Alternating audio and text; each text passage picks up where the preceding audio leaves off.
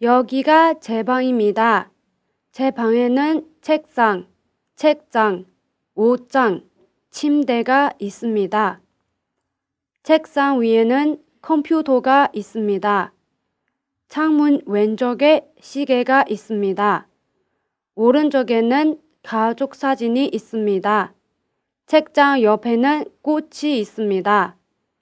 침대 옆에는 꽃이 있습니다. 제 방은 아주 깨끗합니다.